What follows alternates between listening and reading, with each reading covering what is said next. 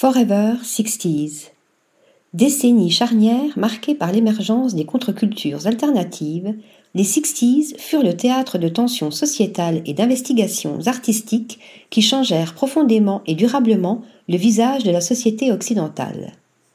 Rompant avec l'abstraction ambiante, le pop et le nouveau réalisme en France font entrer les objets de consommation, la société du spectacle et la publicité dans le domaine des arts. Richard Hamilton, pionnier du pop art avec ses collages utilisant des images issues des magazines, Richard Avedon avec ses photographies très peu glamour du maître de l'underground new-yorkais, Andy Warhol ou de Marilyn Monroe.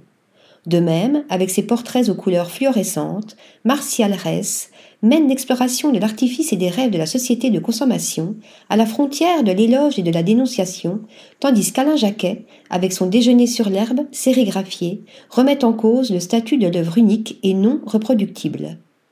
Plus subversive encore, les appropriations d'Hélène Stortevent reproduisant de manière soigneusement inexacte les œuvres de ses congénères.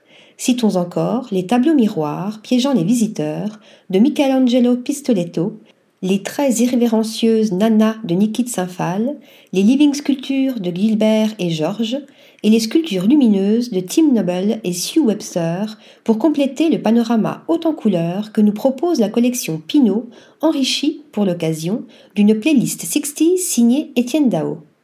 De The Animals à Frank Zappa, des Beach Boys à Pierre Henry, en passant par le rock incantatoire du Velvet Underground à Nico, l'auteur-compositeur compose une sélection de près de 100 titres à savourer. Article rédigé par Stéphanie Duloup.